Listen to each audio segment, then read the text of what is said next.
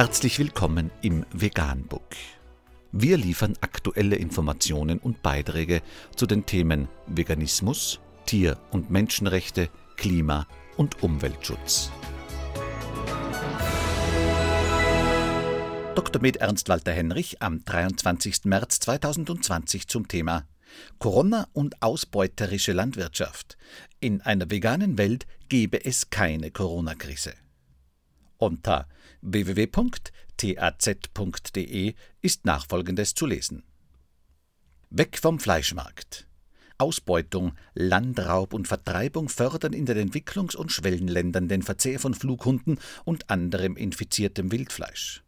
Seit Wochen hält das Coronavirus SARS-CoV-2 die Welt in Atem. Auf den Spuren der globalisierten Produktion von Waren und Dienstleistungen verbreitete es sich in Windeseile über den gesamten Erdball. Das medial aufmerksam, teilweise reißerisch begleitete Geschehen weckt Erinnerungen an große Epidemien vergangener Jahrhunderte, die in Zeiten der modernen Medizin als überwunden gelten. Seuchen schüren Ängste und sind bedrohlich. Restriktive Maßnahmen, mit denen die Politik die rasche Ausbreitung des Virus bremsen will, stoßen auf Akzeptanz, weil sie Sicherheit suggerieren. Wenn es nur noch um Gefahrenabwehr geht, ist es allerdings schon zu spät. Hier gilt eine uralte Weisheit der Medizin. Vorbeugen ist besser als heilen. Die Nachrichten über das Virus und die von ihm ausgelöste Krankheit Covid-19 überschlagen sich. Manches stimmt, anderes ist trivial, etliches gehört in den Bereich der Fake News und vieles sind Halbwahrheiten, mit denen Medien ihren Absatz steigern wollen. Unnötige Furcht erzeugt beispielsweise die Aussage, eine Ansteckungsgefahr bestehe bei Corona bereits vor dem Auftreten von Beschwerden. Das trifft nämlich auf viele Infektionen zu. Statistiken rapide steigender Zahlen von Infizierten und Todesopfern verbreiten Angst, obwohl allein der Straßenverkehr weitaus mehr Menschen umbringt. Und angesichts Zehntausender Toter aufgrund von Zigarettenrauchen und Alkoholkonsum erscheint die aktuelle Corona-Panik irrational. Auch ist bisher unklar, bei welchen Patienten aus welchen Gründen und unter welchen Bedingungen eine Corona-Infektion tödlich endet. Schon bei den dramatischen Ebola-Ausbrüchen ab 2013 nahm niemand Notiz davon, dass in den drei betroffenen westafrikanischen Ländern jeden Tag mehr Menschen an Tuberkulose starben als an Ebola. Auch weiß man nicht, warum das Virus für Männer gefährlicher ist als für Frauen. Keiner fragt, ob die Opfer denn tatsächlich an oder nicht eher mit dem Virus sterben, denn kaum jemand testet überhaupt auf etwas anderes als Covid-19. Es ist die Stunde der Virologen, die zur Höchstform auflaufen und sich in dramatischen solchen Szenarien überbieten.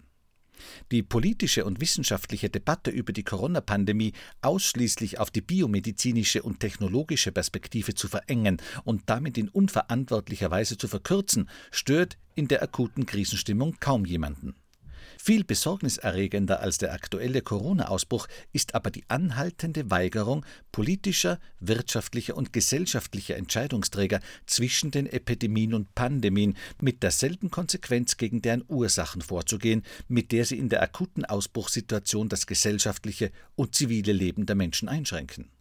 Anfangs sparte die westliche Welt nicht mit Schelte für die chinesische Regierung und ihr konsequentes Durchgreifen in der Ausbruchsregion. Wenige Wochen später ziehen fast alle Länder nach, schließen ihre Grenzen und greifen massiv in das gesellschaftliche Leben und die bürgerlichen Freiheiten ein.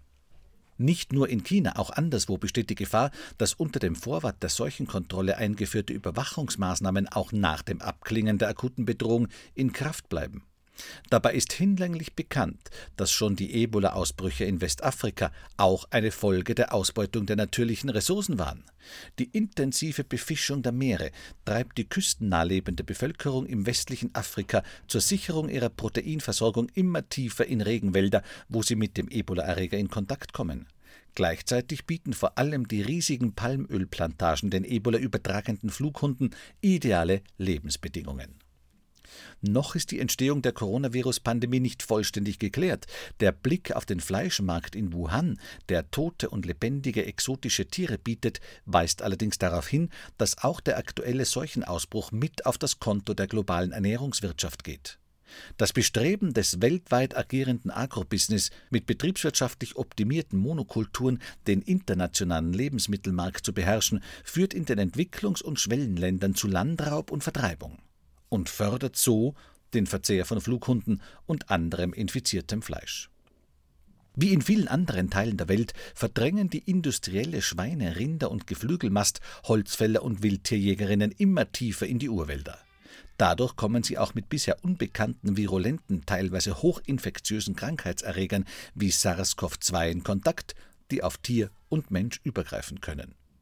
Verantwortungsvolle Gesundheits- und Sicherheitspolitik darf sich nicht auf Quarantäne und Notfallmaßnahmen beschränken, sondern muss diesen Zusammenhängen Rechnung tragen. Offenbar ist es einfacher, die Bewegungsfreiheit der Menschen einzuschränken, als die kapitalorientierte Landwirtschaft und ihr rücksichtsloses Gewinnstreben in die Schranken zu weisen. Dabei wäre dies ohnehin nötig, um die massive Umweltbelastung durch Ackerbau, Viehzucht und Transport zu verringern und die Menschen vor ihren vielfach gesundheitsschädlichen Produkten zu schützen. Globale Seuchen bieten der Weltgesellschaft die Chance, sich mit dem eigenen kollektiven Verhalten und den etablierten Vorstellungen auseinanderzusetzen. Die Welt danach wird eine andere sein, versprach Bundespräsident Walter Steinmeier für die Zeit nach der Corona-Pandemie. Möge er recht haben und die aktuelle Panik genügend Druck zum Umdenken auf allen, auch agrarökonomischen Ebenen erzeugen. Vegan, die gesündeste Ernährung und ihre Auswirkungen auf Klima und Umwelt, Tier- und Menschenrechte. Mehr unter www.provegan.info.